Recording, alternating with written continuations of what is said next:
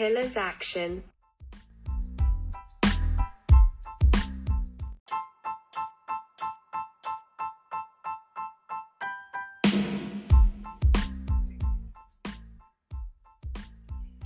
Y hoy empezamos con el capítulo 6. eh, ya a estas alturas del año han terminado la mayoría de las eh, competiciones de deportes de equipo y comienza la famosa pretemporada.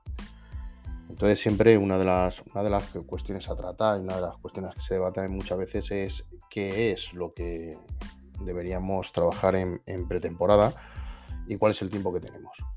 Estamos acostumbrados a que normalmente en, deportes como el fútbol, las pretemporadas eh, aproximadamente suelen ser de un mes y en un mes se intenta trabajar eh, todos los aspectos que se necesitan en el, en el campo y, al final lo único que ocurre es que intentamos eh, generar estímulos muy grandes en muy poquito tiempo y normalmente aparecen muchos problemas musculares o incluso lesiones.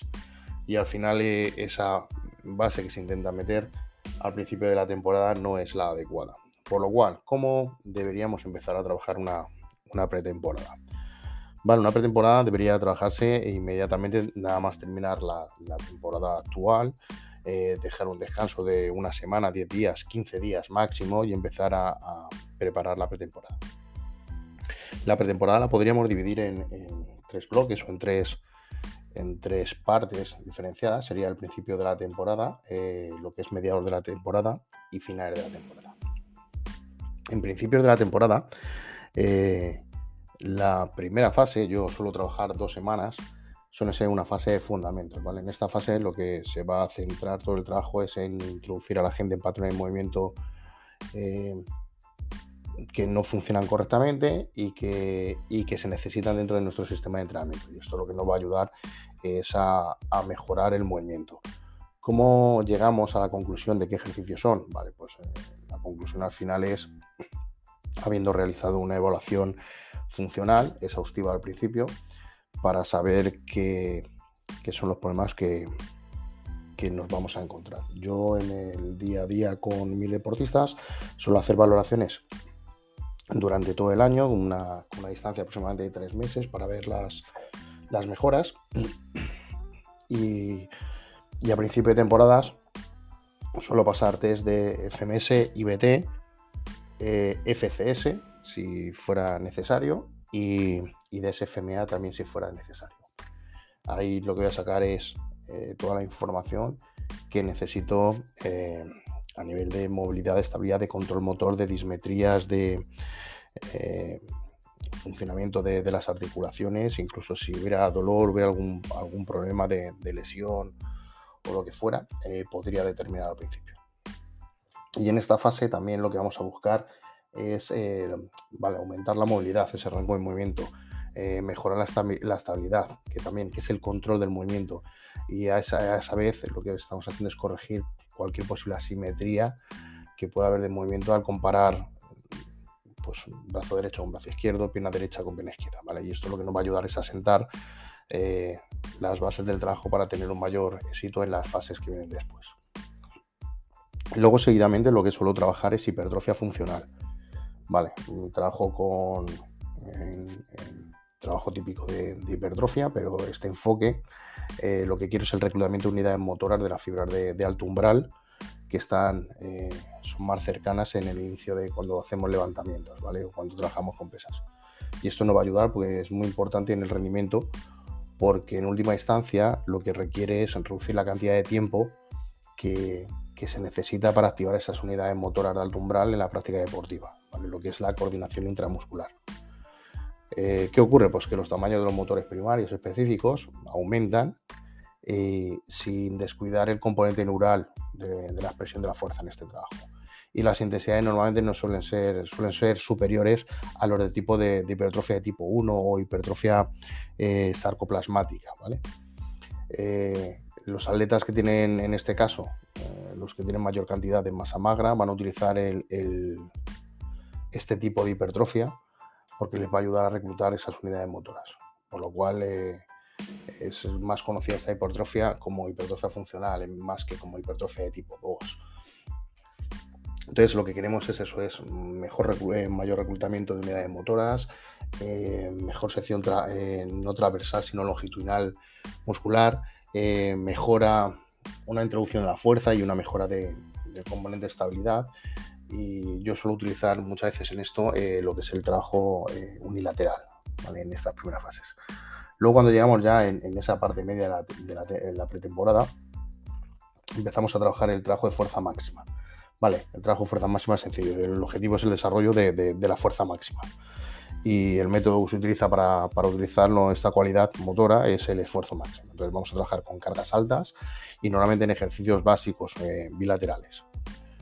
Luego, eh, después de esta fase de fuerza máxima, eh, trabajo aceleración de la fuerza. Y, el objetivo en este tipo de trabajo es movilizar cargas pesadas no son pesadas como las de fuerza máxima, son porcentajes menores, pero rápidamente, para acercarnos a, esos números de, fuerza máxima o de fuerza absoluta, cuando trabajamos en, eh, a nivel de, de VBT o hemos hecho mediciones de perfiles de fuerza-velocidad, bueno, pues se va a trabajar bajo unos perfiles de fuerza-velocidad. En este caso, la, la fuerza acelerativa se trabajará aproximadamente entre 0,5 y 0,75 metros por segundo de velocidad. Aquí lo que vamos a mejorar es la coordinación intermuscular, que es eh, la habilidad de coordinar toda la musculatura de una cadena cinética en una acción única. Y luego ya en la, fase final de, la pretemporada trabajo la velocidad de fuerza y la, y la fuerza-velocidad.